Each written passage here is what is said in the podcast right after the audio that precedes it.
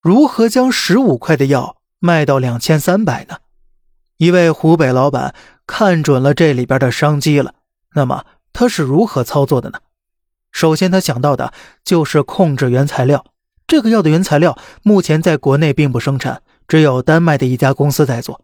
于是，湖北聪明的老板用他手中的三个药品公司从丹麦某公司进货，为此花了不少钱去上下打点。这一顿操作猛如虎，于是呢，他就顺利控制了百分之九十八的原料进口生意，而剩下的百分之二呢，则卖给医疗器械公司搞研发，相当于一个人直接操控全盘。有了原材料当然是不够的，他还要找有生产资质的企业。而这个并不难，因为目前国内只有上海医药的子公司第一生化有这个资质。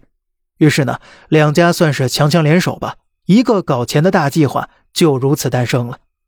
湖北老板的公司负责给第一生化提供原材料，第一生化则负责药品的申报以及生产，顺便呢赚点加工费。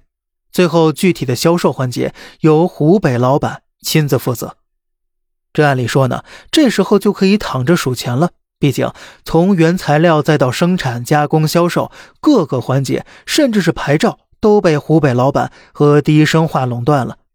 可是他们没想到的是，从二零一六年开始，咱们实施了两票制。那么两票制又是什么意思呢？咱们下期呀接着聊。